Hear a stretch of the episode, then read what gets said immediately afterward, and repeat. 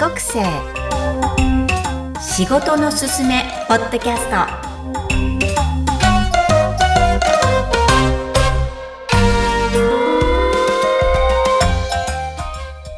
皆さんこんにちは。この番組は TCK 企画生の就職や仕事を選ぶ際のヒント集としてお送りしています。今日のお客様は17人目会社員の中澤健さんです。健さんは5歳から15歳の約10年間、アメリカカリフォルニア州サンディエゴで海外生活をされた元 TCK です。健さんの TCK ストーリー、そして仕事の選び方、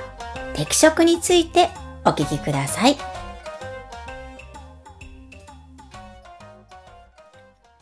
今日のお客様は17人目、会社員の中澤健さんです。よろしくお願いします。よろしくお願いします。はい。このポッドキャスト、えー、元 TCK 帰国生、えー、海外で過ごされたお客様においでいただき、えー、自分の TCK ストーリーを語っていただくとともに、え日本における、または、え TCK としてえどのような適職があるのか、え職業選択やその後の、え価値観についてもお聞きしています。では、まず、ケンさん、簡単な自己紹介よりお願いします。はい。えっ、ー、と、中澤健と申します。よろしくお願いします。はい。えー、まあ、えー、会社員でソニーに働いていまして、うん、えー、そして、えっ、と、マーケティングの、えーと、仕事をやっています。はい。えー30年経つ。ちょうど今年30年ですね。うん、すごい。まあ、長いようで、短いようで。長いですよ、えー、長い。はい。まあ、いろいろと、あの、その中でも経験させていただいて、えっ、ー、と、楽しい会社人生でしたね、全体的には。はい。まあ、今言ってしまいましたけども、まだしばらく続けますけども、はい。まあ、楽しい、あの、会社、えっ、ー、と、人生を送らせていただいてます。はい。ありがとうございます。えー、このポッドキャスト、仕事を中心にお届けしていて、えー、もう17人目、17番目としておいでいただいているんですが、なかなかいるようでいない、ずっと一つの会社で勤務されている方を探していたんですね。本当にありがとうございます。はい、えー、では、まず、TCK ストーリーから始めたいんですが、日本生まれ、うーん、横浜育ち、そして5歳でカリフォルニア・サンディエゴに渡られます。えー、当時のことを覚えていることがあれば教えてください。えっ、ー、と、そうですね。5歳の時、まだその時、アメリカの直行便っていうものが確かなかったので、えっ、ー、と、ハワイを経由して、その時はあの、ぬいぐるみを片手に持って、うさぎのぬいぐるみだったと思うんですけども、はい。片手に持って、ハワイの、えー、まあ、そこであの、一泊とかしなかったんですけども、いわゆる本当にトランジットっていう形で、えっ、と、ハワイで乗り換えて、そのままロサンゼルスに行って、えー、でそこから、ちょっとそどうやって移動したか覚えてないんですけども、サンディエゴに行って、でそこで、えー、そうですね、10年間、えー、と暮らしまして、でその間に、えっ、ー、と、1回だけ引っ越しましたかな、10年間前。はい。えっ、ー、と、で、そこでずっと、えっ、ー、と、幼稚園から、えー、小学校、中学校っていうのを卒業するまで、えっ、と、基本的に同じところに、はい、住んでいました。はい。と言いますと、じゃあ、10年間カリフォルニアで過ごされた元 TCK ってことになるんですね。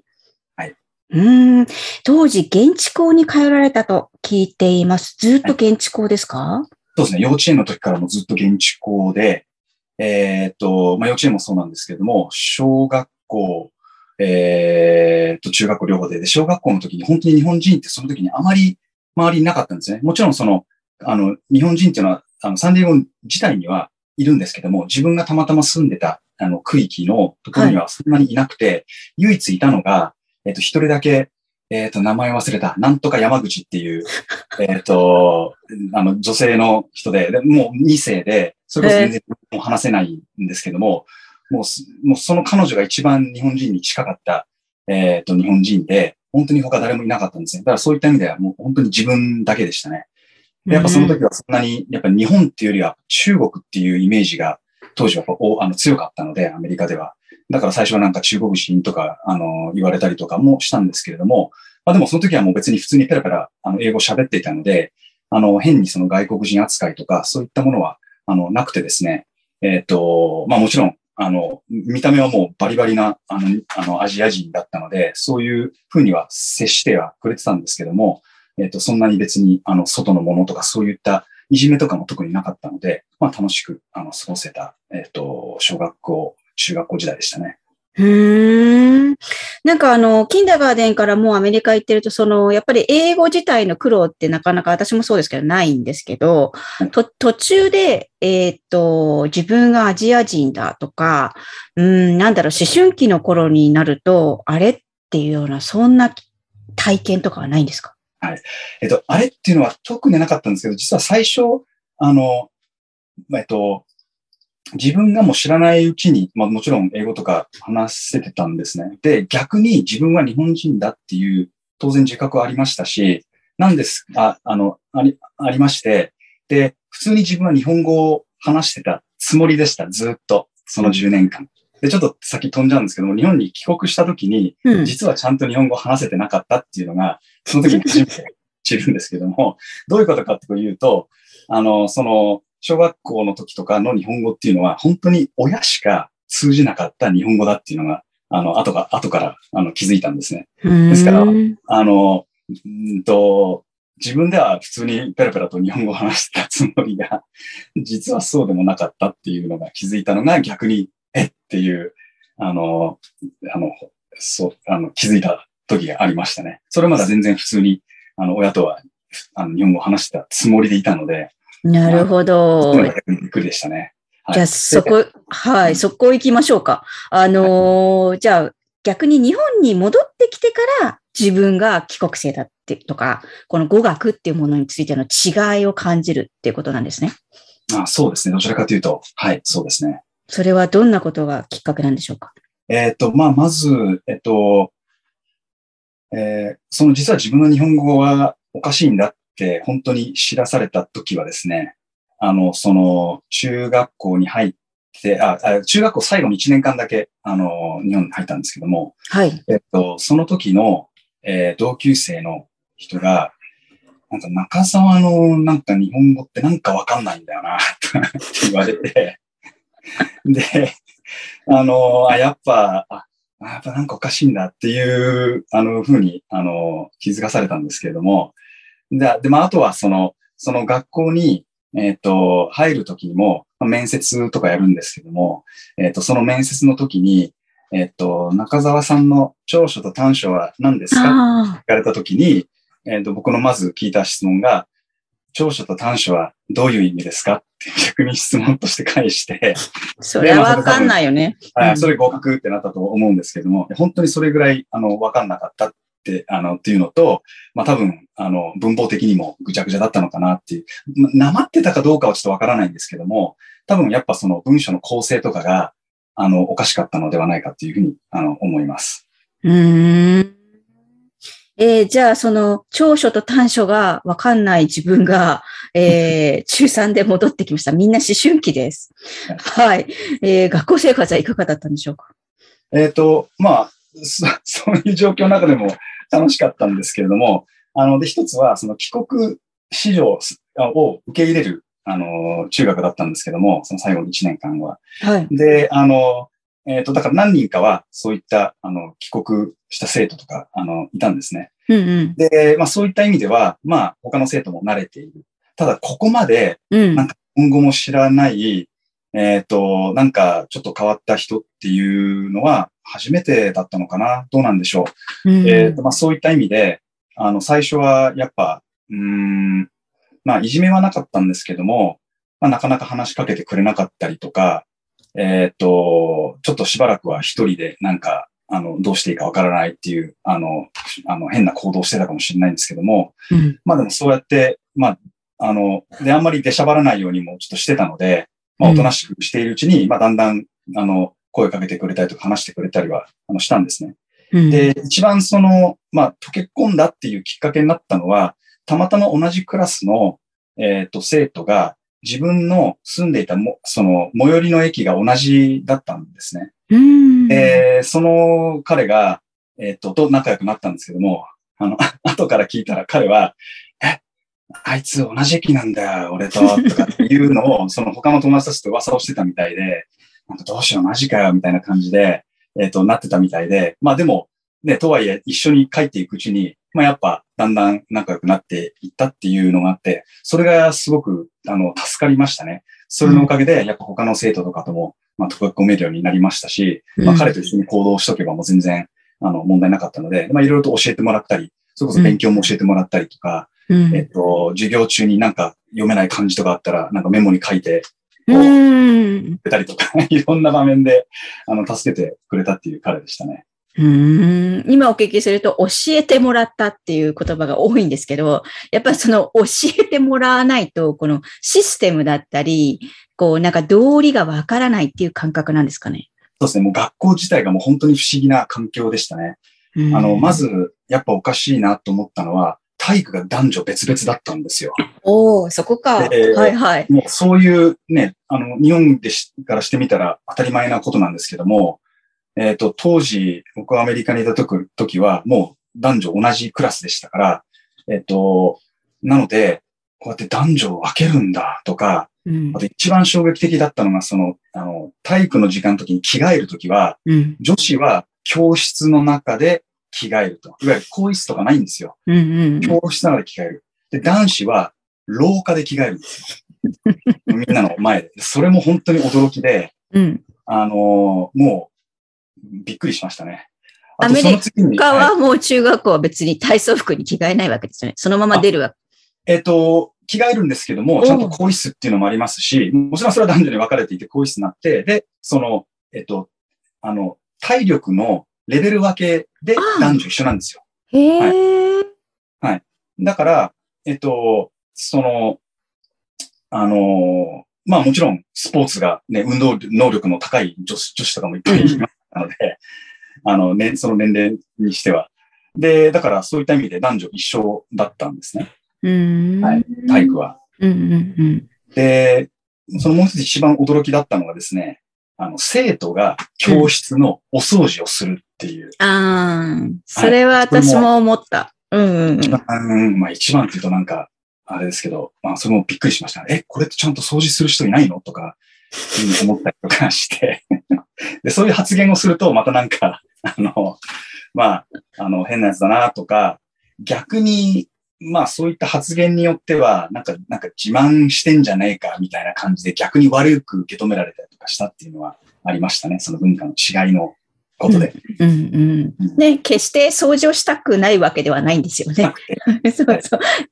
違いをびっくりする。じゃあ、それが毎日あったけど、その近くに住んでいた友人のおかげで、かなり、あの、こそこそ教えてもらったり、帰りの最中に教えてもらったり、そんな感じですかね。そうですね。で、いろいろと、あのー、えっと、週末とかも遊びに行くようになったりとか、まあ、いろんな面で、あのー、仲良くさせていただいて、うん。えっと、本当に、うん、当時の、なんていうんですか、日本で慣れていくための、その、うん、先生でしたね。じゃあ、彼がなくてはならなかった中学校3年生ですが、はい。はい。や。高校では別れちゃうんですか？えっと、そうですね。高校の時は、えっと、逆に、その中学の、えっと、大学の付属学校だったんですけども、えっと、高校も、えっと、ありまして、で、ただそこの高校は、えっと、本当にもう帰国子女のみの、えっと、学校だったんですね。うん。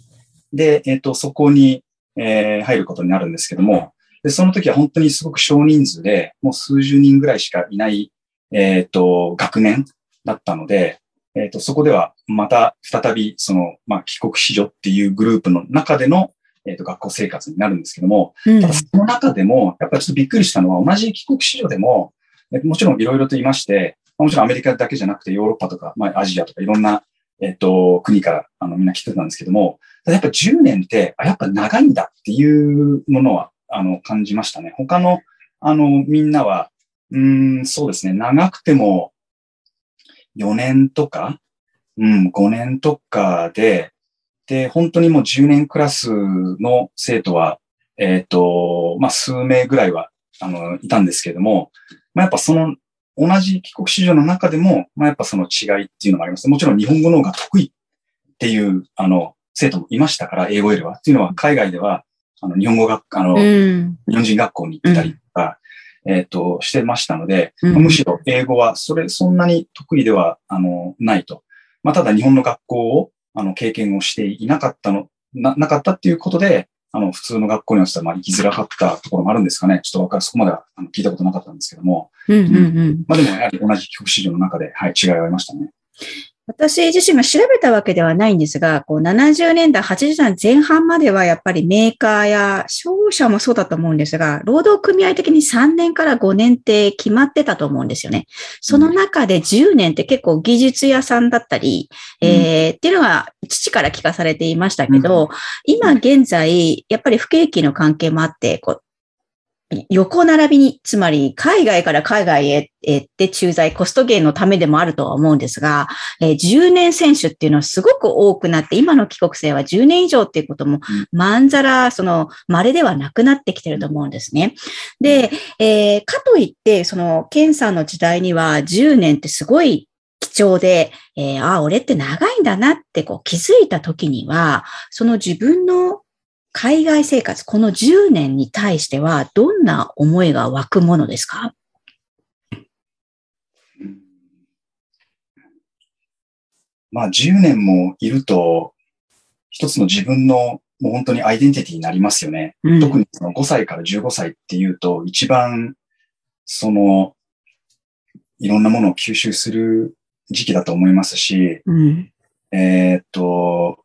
一番、もちろん楽しい時期でもあるじゃないですか。う供としてそうそうそう。そればっかり言えばいいわけですし。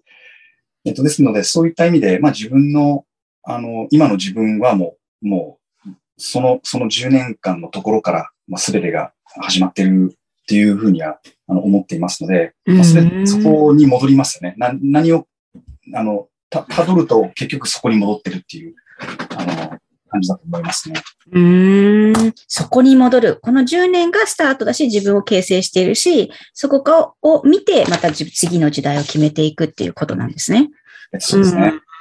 なるほど。そうなると、えー大学選びも日本っていうふうに聞いていますが、えー海外は考えなかったっていうことですか？えっ、と、海外は考えました。まあ、ただうんし、これは自分の意思ではなかったんですけども、えっ、と、その父親の仕事で、えっ、と、日本に戻ってきました。その時うんは当然、まだ中学、アメリカの中学校を卒業したばかりでしたので、まあ、当然アメリカでは一人暮らしはできないと。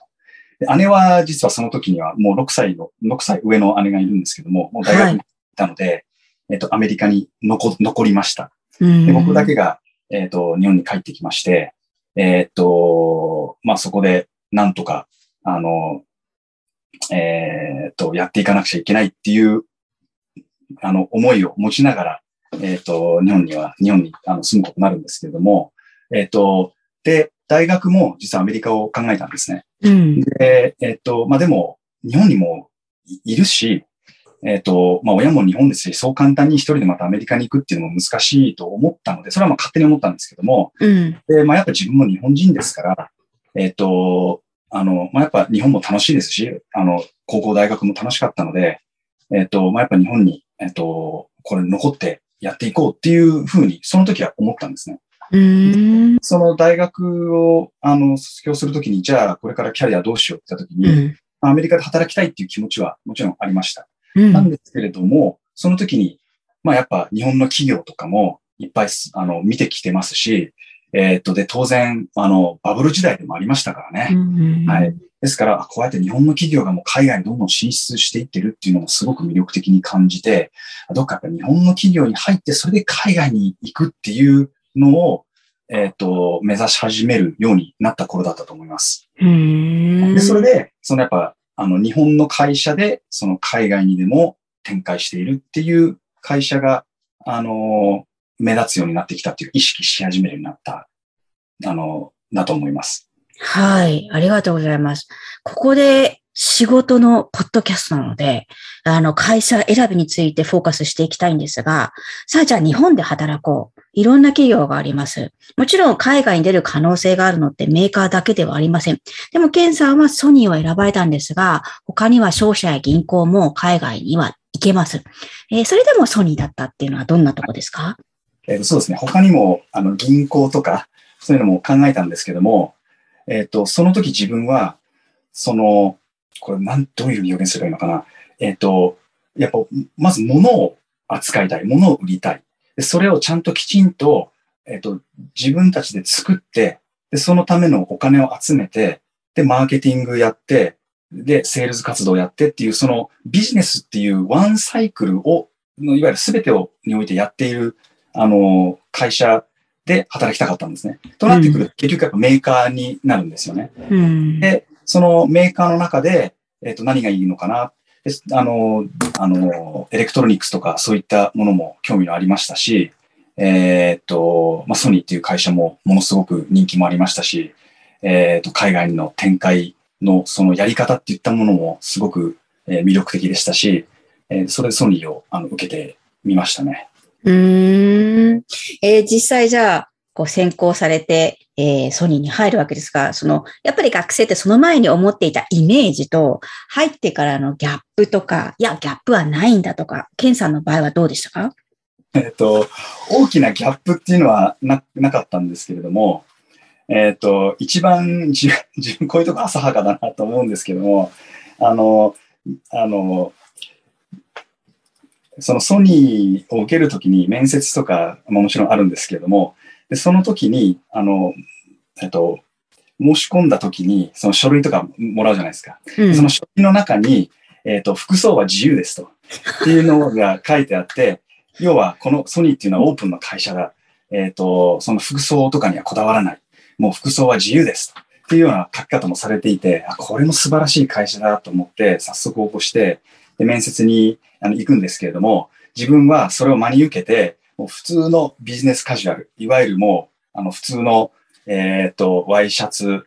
あの、ワイシャツって言っても非常にカジュアルなものですよ。うん。に、えっ、ー、と、血のパン履いていって。血のパンで行ったんだ。はい。で、で、あの、あの面接会場に行きましたと。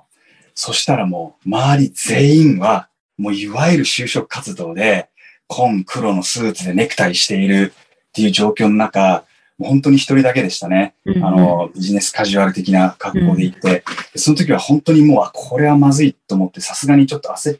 たんですけども、実際面接の順番が回ってきて入って、やっぱりまず聞かれたのは、中澤さんは今日は非常になんかカジュアルな格好で来てますけど、えーと、どうしたんですかって聞かれたんですね。どうしたんですかはないなと思いながら、えっ、ー、と、いや、ソニーという会社は、あの、そういう服装は関係なく、もう自由な環境で、あの、働けて、えっ、ー、と、あの、もうそういう、あの、あの服装にこだわって、あの、仕事をしているような会社ではありませんというような、あの、答えをしたんですね。要は、ポジティブに、うん、あの、回したんですけども、えっ、ー、と、あの、だから、だから、あの、ソニーは素晴らしいんだっていう、なんか熱く語った記憶があるんです。何を言ったかちょっと本当に覚えてないんですけど、焦焦りもあったので、まあでもそういった服装で選ぶような会社ではありませんとかっていう、あの、ことを話したんですね。うん、で、まあその後2度目、3度目っていう面接が行ったので、まあ答えとしては悪くな、悪くはなかったのかなと思って、でまあ最終的に受かったので、あまあそれはマイナス点にはならなかったなとあの思ったんですね。で、それがまあ、ある意味印象として良かったですよね。で本当にだってなんか格好であの選ばなかったとかっていうのがあったので、で実際入ってみると、本当にそんなにバリバリみんなスーツを着てるっていうような環境でもなかったですし、あの、すごく、あの、まあ、イメージしてた通りっていうか、期待通りの、あの、バーではありましたね。えっと、僕は、その海外営業っていう、あの、当初海外営業って呼ばれてた部署だったんですけども、はい、まあそういった海外での人の仕事をやるっていうこともあった、あの、理由だとは思うんですけども、まあそれこそ本当にあの、帰国の、あの、社員とかも多かったですし、うん、えっ、ー、と、もう、あの、社風もなんか海外風な感じではありました。もちろん国内営業とかなってくるともうちょっと、あの、日本的な、あの、カルチャーのある部署もあるんですけども、まあ、たまたま自分はその海外営業といったところに配属されたので、まあ、環境としては非常に、あの、まあ、期待通りの、あの、ところだったので、まあ、すごく働きやすかったですね。うん今おっしゃった海外風っておっしゃいましたけど、海外風って何ですか？なんでしょうね。まあ本当に皆さんが自由に、えっ、ー、と、あの、発言をしたりとか、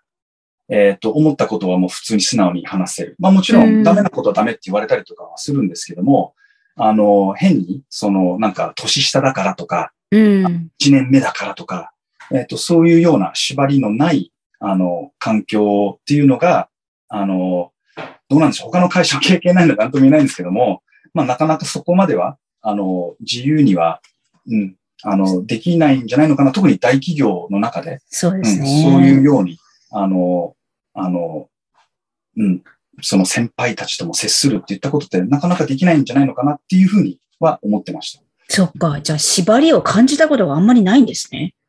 えっと、そういった面ではないです。まあ、もちろん、あの、社会人としてのマナーとか、もちろん、もちろん先輩とかっていうのはあるんですけども、まあでも、自分らしくいられたっていうのはすごく自分にとっては良かったと思いますね。うん。その環境が良かったっていうこともそうなんですけども、自分にとって良かったっていう。うん、もちろんです。まず、皆さんもね、これをお聞きの皆さんも、こう自分にとってどう、こう適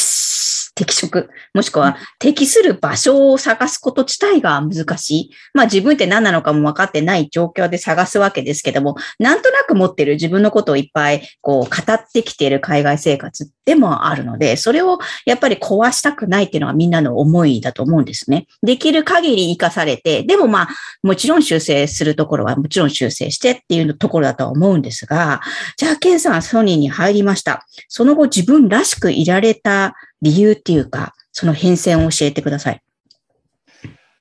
えー、そうですね。あの、自分が、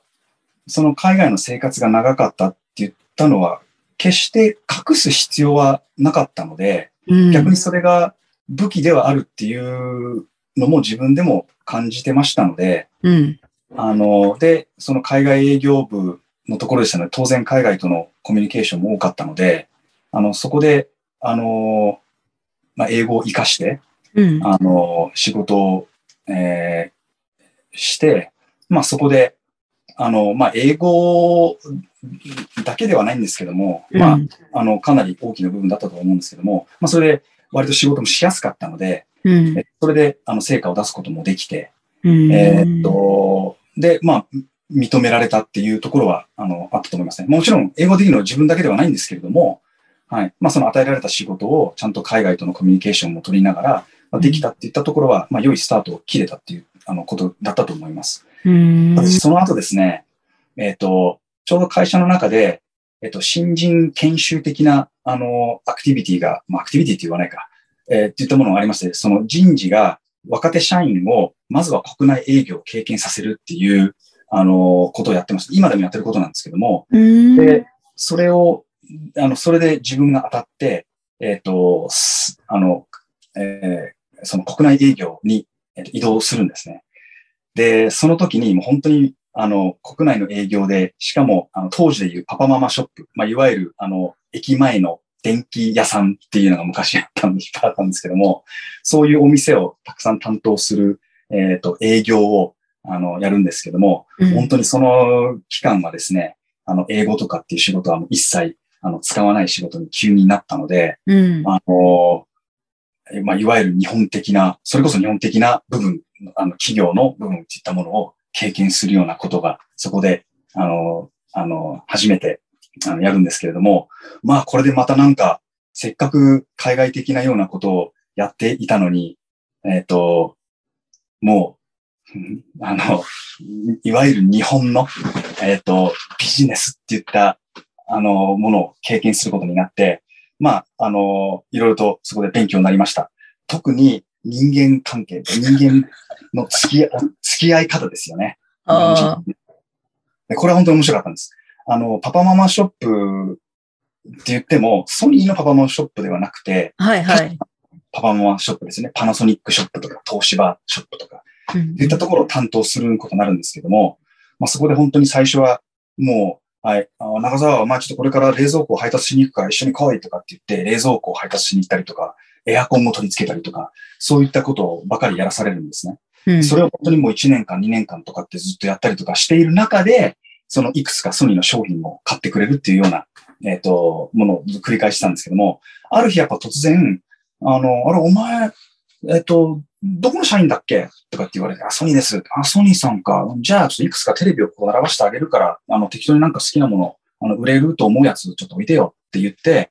えー、で、そこからもういっぱいこう買ってくるようになったんですね。その時にやっぱ気づいたのは、やっぱ日本のビジネスっていうのは、その自分の会社の商品がどれだけいいかっていうだけじゃなくて、それ以上になんか人間関係のところでビジネスって成り立つんだなっていうのって、そこであの学ぶようになったんですね。なかなかそういうのってやっぱ、まあアメリカに、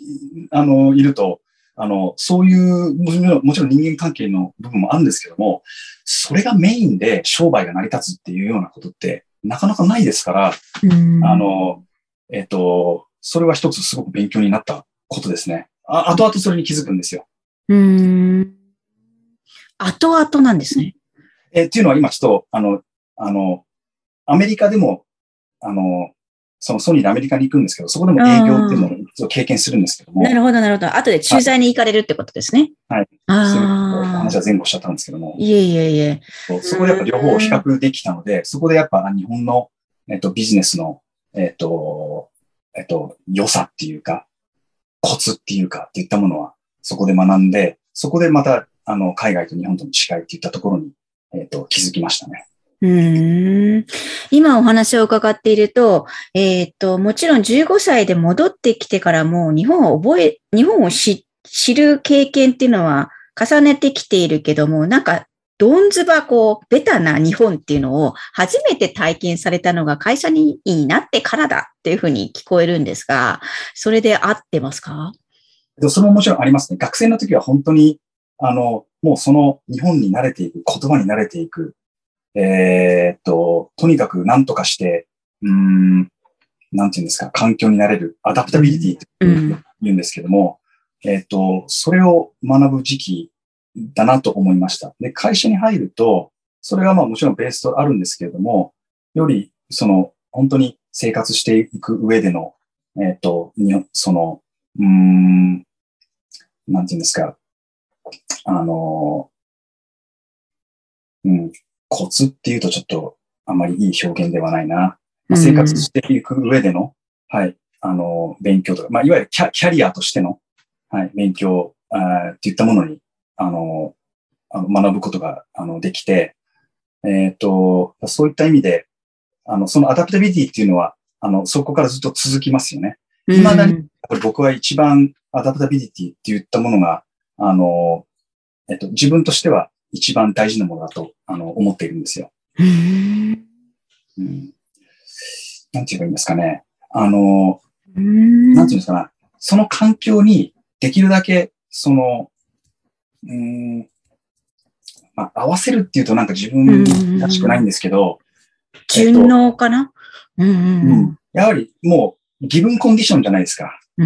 で、やっぱそこの中でどうやってうまくやっていくか、自分らしさを出しながらどうやっていくかっていう意味でのアダプタビリティなんですけども、それは本当に学生の時もそうですし、社会人になっても、えっと、それを、あの、意識しながら、えー、っと、やってたっていうのはありますね。で、それで、あの、失敗したことはないですね。失敗したことは、自分が一生懸命そういったことを、あの、意識しながらやって、で、それでもやっぱダメなら、それダメだと。うん、もう、もうそれは自分として合わなかったとか、そういうふうに結論付けられるんですけども、まあでも自分は、あの、あの自分なりに、えっ、ー、と、やってみたと。自分らしさを出して、ちゃんと周りの環境にも、あの、こう、フィットするように、うん、えっ、ー、と、自分も、あの、えっ、ー、と、あの、行動してきたと。うん。というので、あの、いろんな場面で、そのアダプタビリティっていったものは、あの、えっ、と、なんていうんですか、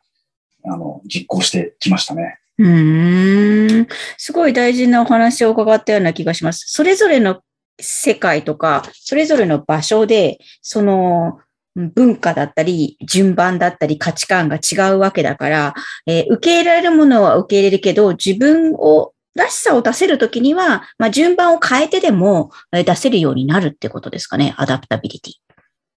えっと、あの、結局一番大事だったのは、その adaptability っていう中でも、人との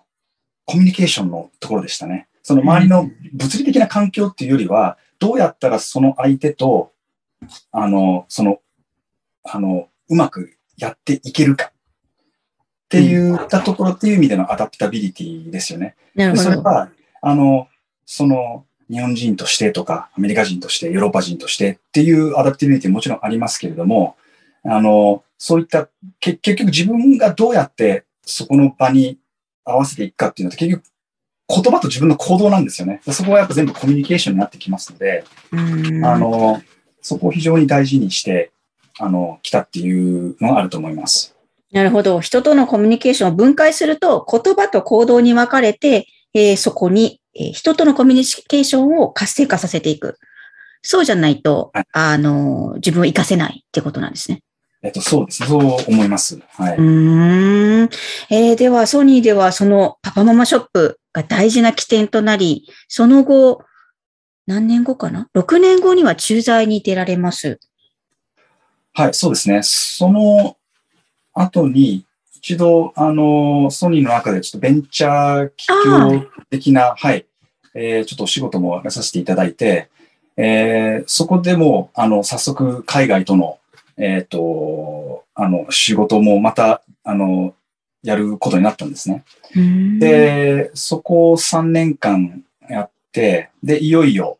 えーっと、まあ、ソニーのその、えーっと、電気製品としての、あの、マーケティングセールスの仕事を、あの、として、えーっと、海外赴任をする、あの、機会が、えーっと、いよいよそこでやってきました。うん。えーっと、で、それが98年ですね。98年の時に、えーっと、アメリカの、えー東海岸、ニュージャージー州のところに、えーっと、ソニーのアメリカのマーケティング本社が当時はあったんですけれども、うんえーっと、そこに行くことになりました。でその時も、えーっと、えー普通、日本からアメリカに行くときは、あの、赴任者として行くときは、マーケティングの仕事で行くんですね。うんで、僕は、えっ、と、その英語がネイティブにできたということで、そのセールスの方の仕事に、えー配属されるんですね。でそれは今までなかなかソニーとしてもなかったらしいです。実際そのセールスのオフィスにいたのは日本人僕だけでしたし、えっ、と、そこでやはりそのマーケティングだけではなくて、セールスの方の、えーノウハウっていうか、そういったところももうダイレクトで、やっぱ日本、えっ、と、日本人として、いわゆる本社から行った日本人として、えっ、と、もっとその、えーナレッジを、あのーあの、た貯めていきたい。貯めてこい。はいあーという理由で、もうおそらく初めてじゃないのかな。あの、いわゆる、うんあの、はい、セールスの組織に入って、で、そこで、あの、えっと、日本でやったパパママを担当するように、アメリカでも、あの、そういった、あの、お店を、はいあの、担当することに、えっと、なったんですね。うーん。で、やはりその時は、あの、セールスのみんなは本当に、今までそれこそ日本人が働いたことのない、あの、ほ日本の本社から人が来たよみたいな感じで、最初は逆にすごくびっくりしてたみたいで、僕はすごい偉い人が来たと思われたみたいで、はい。でも全然下っ端なんですよっていう感じで、えっ、と、入って、でそこでも、あの、まあ、最初は、あの、あの、まあ、外物っていうわけじゃないんですけど、まあ、ちょっと、んアメリカ人ってそんなに別に遠慮しないんですけど、やっぱ最初は偉い人だと思われてたから、なかなかこう力れなかったみたいなんですけども、そうでもないっていうのが分かった瞬間、もういろいろとわーって仲良くなって話しかけてきてくれたりとか、でこっちは別に普通にネイティブに話せてるわけですから、あの、向こうとしては、えーあ、にあ日本か、本当に日本から来たんだ、みたいな。もう全然、あの、英語わかんないというか、むしろカリフォルニアの英語じゃんって言って、アメリカの東海岸にいると、東海岸で、あの、逆に、違うんですよね。お前なんなんだそんな変なカリフォルニアアクセントは、みたいなこと言われたりとか、あの、してちょっとからかわれたりとかするんですけども、まあそういう感じでどんどん仲良くなっていって、えっ、と、あの、仕事は本当に楽しく、あの、できるようになりました。で、その時、に、まあその営業をやって、その日本で経験した、そのことと本当に真逆で、もう今度は本当にもうビジネスがやっぱベースとなるんですよね。もちろん仲良くなったりはするんですけども、結局は結果、結局はその製品がいいか悪いか、売れるか売れないかっていったところで全てビジネスが成り立つので、あの、日本みたいにその人間関係で、あの、じゃあちょっとここ良くしてもらったから、じゃあこうやってあげようよとかっていう、そういうのって、あの、それほどはなかったですね、日本。あの、日本ほどなかったですね。やっぱそういったビジネスの、そのプライオリティっていったものが、あの、あやっぱ違うんだな。日本人ってもう一つの人間関係がすごく大事。で、アうんメリカはそれはもちろん大事なんですけども、やっぱなんだかんだビジネスだと。うん。っていう、あの、ところの違いっていったものが、僕はすごく、その、あの、勉強になりましたよね。あの、同じやっぱソニーの商品でも、その国によって売り方、えー、その消費者の行動とかも、まあ、やっぱ全てによって、まあ当たり前のことなんですけどね。うん、まあやっぱ違う。うん。でそのビジネスにおいても、これだけ違うんだっていったものを、えっ、と、あの、知って、まあその二つを知ることによって、その良さも、あの、悪いところ、いいところっていったものが両方見えてきたので、うんうんあの、それが、まあ、その後にも、あの、えっと、その経験として、あの、すごく役に立ちましたね。うーん。なるほど。えーじゃあ、両国の違いや自分の経験が活かされて、えーソニーで活躍されていくんですが、この後駐在が続くんですね。そうですね。アメリカ、あの、東海岸から、えっと、一度西海岸に移るんですね。あの、当時、そのエレクトロニックス、えソニーのエレクトロニックスの本社が、あの、東海岸から西海岸に、えっと、あ移転するんですね。あ、なるほど。で、そのニュージャージーのオフィスから、えっと、サンディエゴのオフィスに移移りまして、で、それで、あの、ソニー、あの、大移動をするんですけれども、えっと、で、えっと、移動しました。で、あの、ここで不思議なことなんですけども、同じやっぱアメリカの中、同じアメリカ人でも、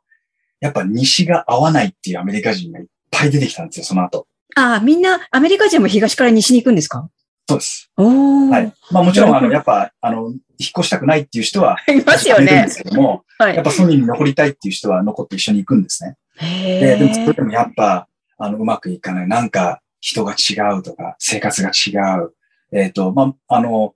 社員は OK なんですけども、例えば、その人の、なんか、奥さんとか家族が。でも、なんか西海岸合わないとかって言って、辞めて、その東に戻っちゃう人っていうのも結構いたんですね。へえ。同じやっぱアメリカでも、ね、あの、東西って違うんだって。まあ自分でももちろん感じたんですけどね。初めてそれこそニュージャージーに行った時は、あ全然カリフォルニアと違うなとか、あのー思ってたんですけども、やっぱアメリカ人でもこういったことってやっぱあるんだと。日本でもね、例えば東京に住んでるのと、えー関西に住んでて、やっぱ違うからとかっていうのもあるんだろうなとかってあの思ったんですけども、まあ、やっぱアメリカでも当然、えっと、ありましたね。で、まあ残った人は残った人ですごくあ西海岸いいねって言って慣れて、僕はもともとその西で育ったので、はい。僕はもう逆に、もう、古巣に戻ったわけですよねもう。ここに戻ってきたっていう感じで、すごくあの楽しかったんですけども。はい。で、そこで、えっ、と、また何年か、えっ、と、はい、働いて、で、その後どうなるのかなと思ってた矢先にですね、その時の当時の上司が、お前は次、インドに行くって突然言われたんですよ。で、インド？って、インド行ったこともないし、と思って、まあでも、インドに行く機会ってそうないわと思って、はい、わかりました、行きますって言って、えー、インドに行きます、2004年に。で、普通は、あの、どっか新しい国にその赴任するときって、事前出張とか、下見とか、えっと、家探しとか、そういったものをやってから行くんですね。で、それが全くなく。えー一度も行ったこともないところに、もういきなり行きました。うーん。それは自分が OK って言ったからですよね。一応あもちろん、はい、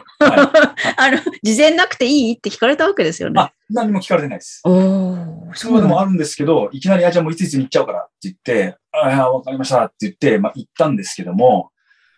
いや、もう本当に、あの、もう想像していなかった、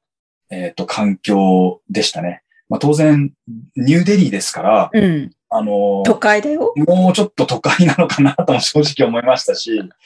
もう全然都会じゃないと。逆に、うん、まあちょっとイインドの悪い、なんか悪口を言ってるように聞こえたくはないんですけども、まあ行ったら、なんか爆撃されたような、あの、ん街に見えたんですよ。もう瓦礫が多いし、うんで、本当にもう、なんか、ついこの間まで戦争でもあったのっていうぐらい、すごい、、あの、あの、ところに空港があるんですよ。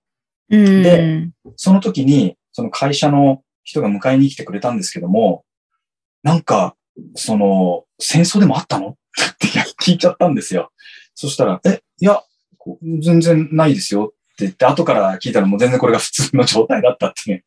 ことだったんですけども、本当にそれだけ、あの、もう環境が違い、違うところで、えっ、、と、ものすごいびっくりしましたね。うん、で、あの、当然、街、まあ、ね自分は東京とか、それこそサンディエゴとかニュージャージーとかと違って、あのー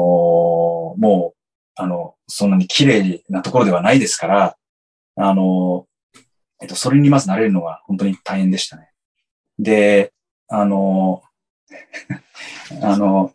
一番インドで困ったのはですね、はい。えっ、と、水圧が弱いこと。えっ、と、あと停電、まあ断水とかよくあるんですけども、うん。まあやっぱ水圧が弱いっていうのが一番、な、なぜか苦労。そんなちっちゃいことってのあるかもしれないですけども。いや、わかります。その東南アジアとかね。はい。はいはい。その、もうシャワーの出る感覚ですよね。はい。うんものすごくもう不便でしたね。で、あの、えっと、まあ、あの、非常に生活は、あの、あの、苦労しました。食べ物とかもそんなに、あの、自分が慣れてるものを、あの、買うものもなかなかないですし、あの、非常に苦労しました。インドの話するとすごく長くなるんですよね。そうですね。だってさっきアダプタビリティって言ってたのに弱いみたいな。はい。そっか。えじゃあ現地でコミュニケーションいかがでしたか？えっと、コミュニケーションはですね、幸い、インド人は英語が話せるんですね。そうですね。はい。で、あの、そういった意味で、言葉には特に困らなかったです。まあ、ただし、あの、インド人の、えっと、うん。アクセントが結構強くてですね、うん、慣れるまで結構時間がかかりました。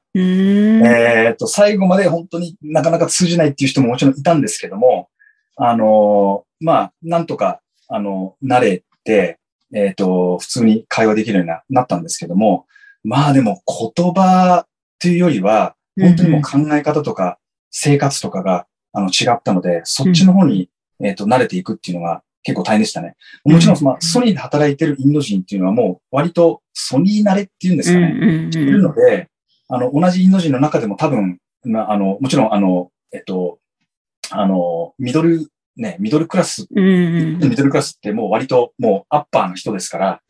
あの人たちですから、まあそういった意味では、あの、えっと、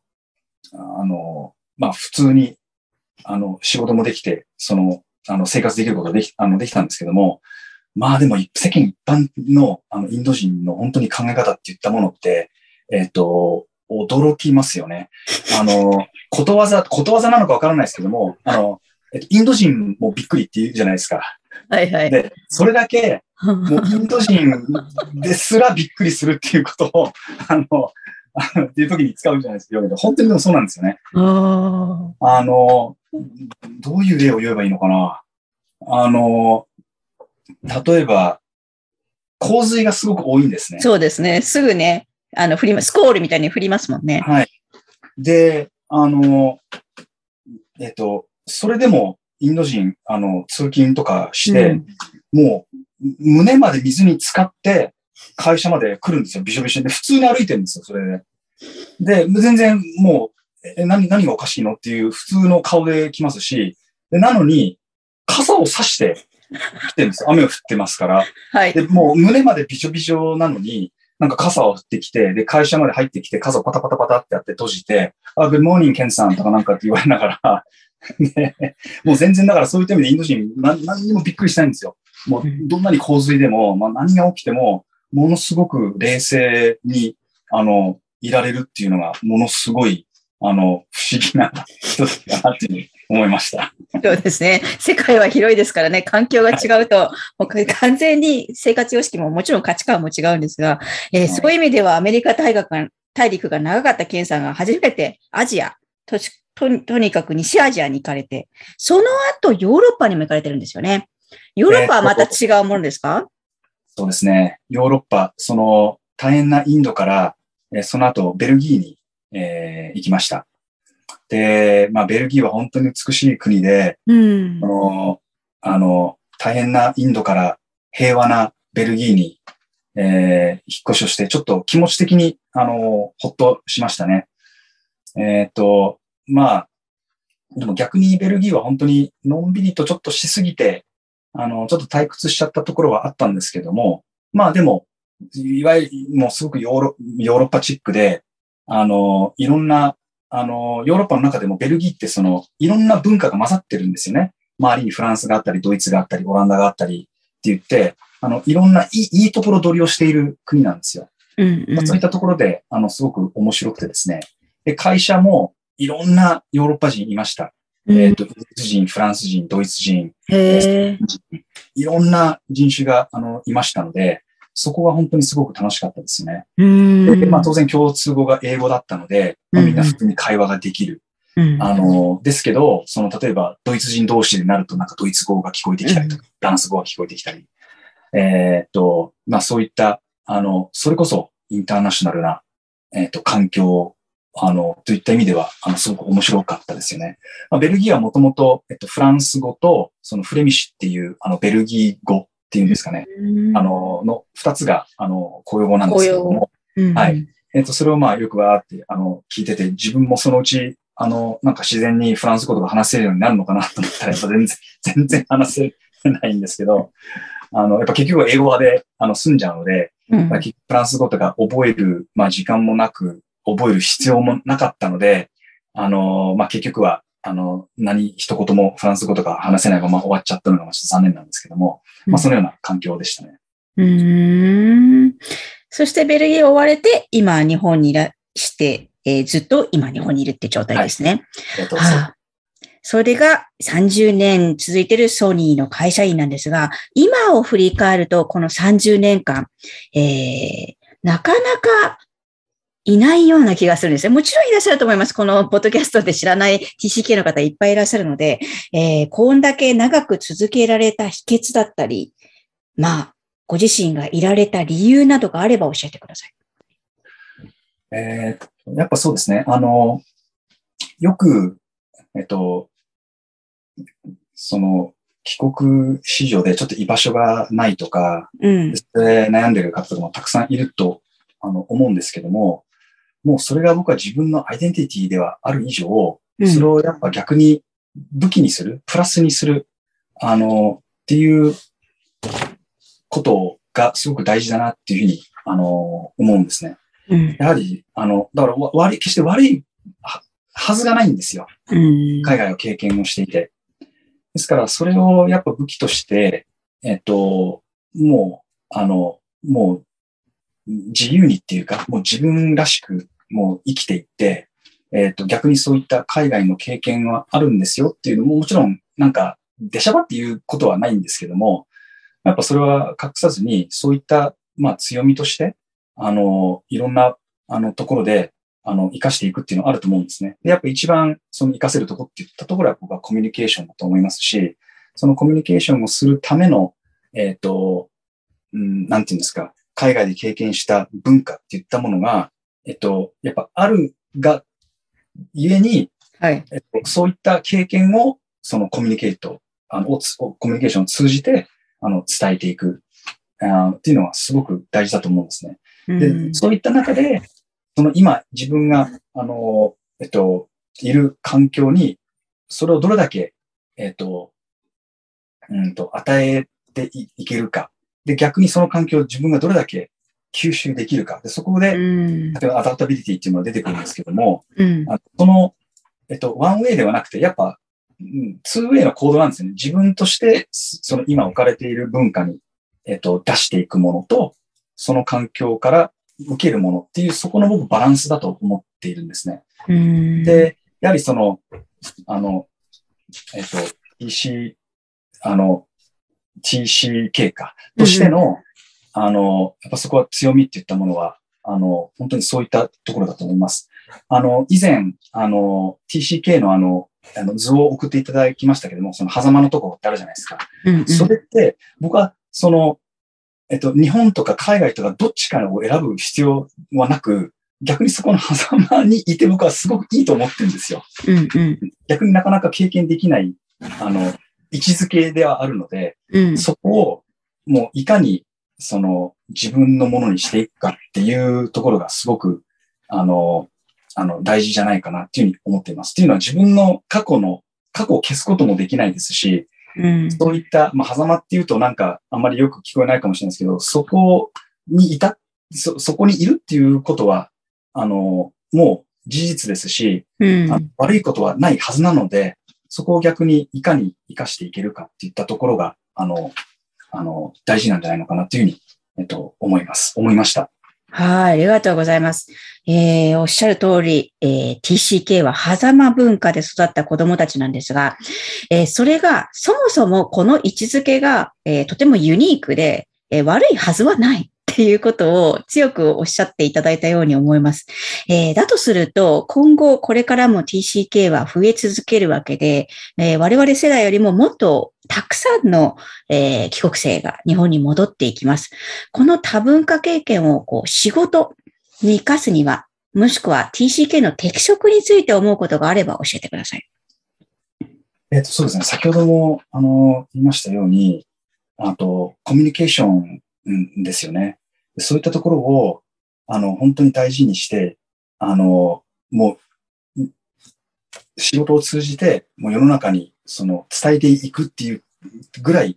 あの、あの、の気持ちで、えっ、と、仕事をして、まあ、行ったり、日本で生活していくっていうのはすごく大事だと思うんですね。うん、あの、日本もすごく便利な国になりましたし、何でも手に入りますし、その、島国とはいえ、やっぱ日本人って海外で何が起きているんだろうっていうその情報を集めるっていったところもすごくあの皆さん長けてますので、そういったいろんな国の情報とかっていうものも吸収するのもすごく得意あのあの人たちだと思うんですけれども、でも逆にその発信するっていうところで、うん、あの、えっと、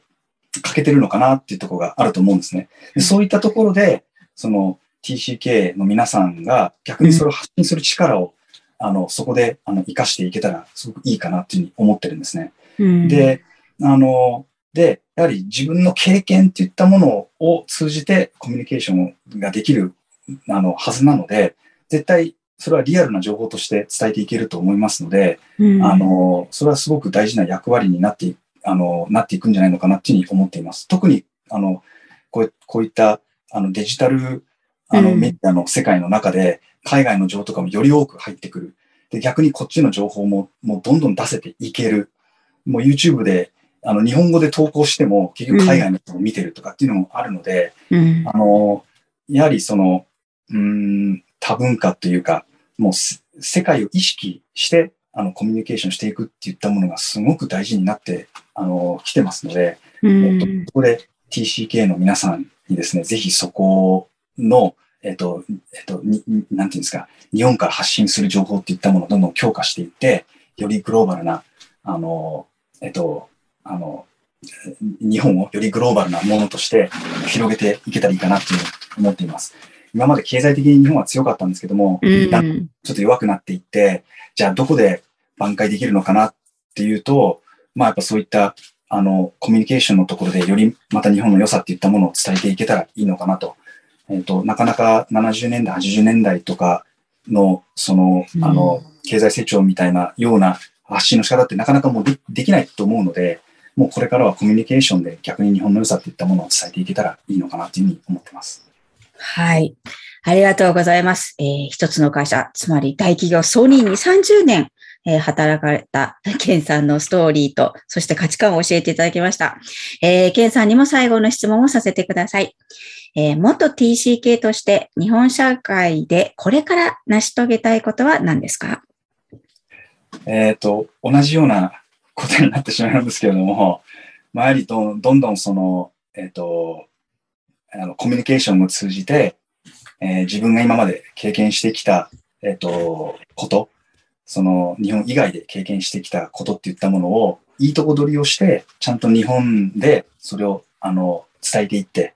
えー、みんなにもそういった海外の要素っていった考え方っていうんですか、っていったものもちょっとだけでも、まあ、理解してもらえるように、うん、えっ、と、あの、みんなと、あの、コミュニケーションを続けていけたらいいかなっていうふうに思っています。で、私の場合は、たまたまそういった会社っていうところを通じて、そういうところができましたけれども、いろんなやっぱところがあると思います。会社だけではなくて。うん、あのまあ、でもそういったところで、その自分出した自分の今までの経験といったものを、えっ、ー、と、どんどん、その、えっ、ー、と、伝えて、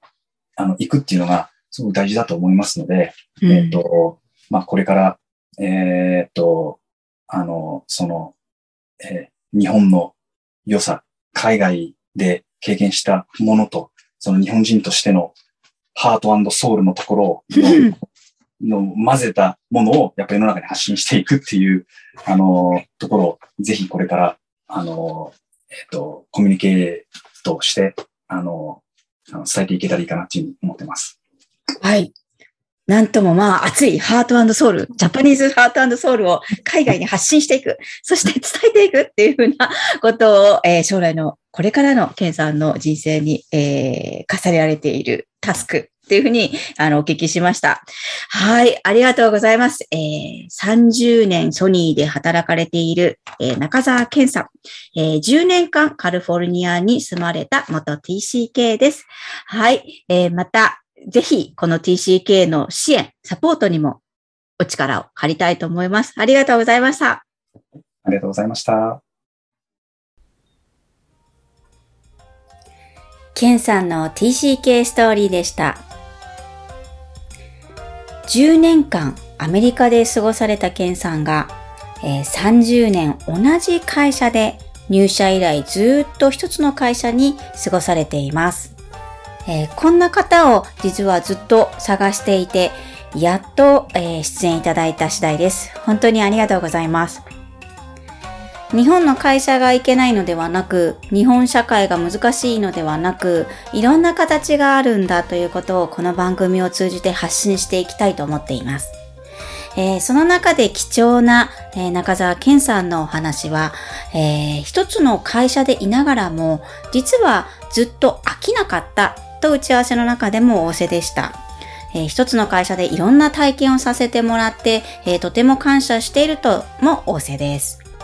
えー、自分の一番大事なことはコミュニケーションと帰結されていましたが、えー、どんな時もアダプタビリティ、えー、これが一番大事だからこそ、それを実現するためにはコミュニケーションが大事であるというケンさんの強い信念を感じさせる音源となりました。皆さんはどこがヒットしたでしょうか？この番組は元 TCK 経営者、社会人10年以上の先輩に日本における仕事の選び方や思いをご紹介しています。配信者自らの TCK 経験に端を発し、次世代 TCK が自分にふさわしい場所とやりがいのある仕事を見つける一助になることを願ってお届けしています。今後も TCK 帰国生仕事のすすめポッドキャスト出演者を大募集しています。ぜひこの方の話を聞いてみたい、こんな方のインタビューをしてほしいなどご要望がありましたら、ホームページよりアクセスください。次回の仕事のすすめポッドキャスト、お楽しみに。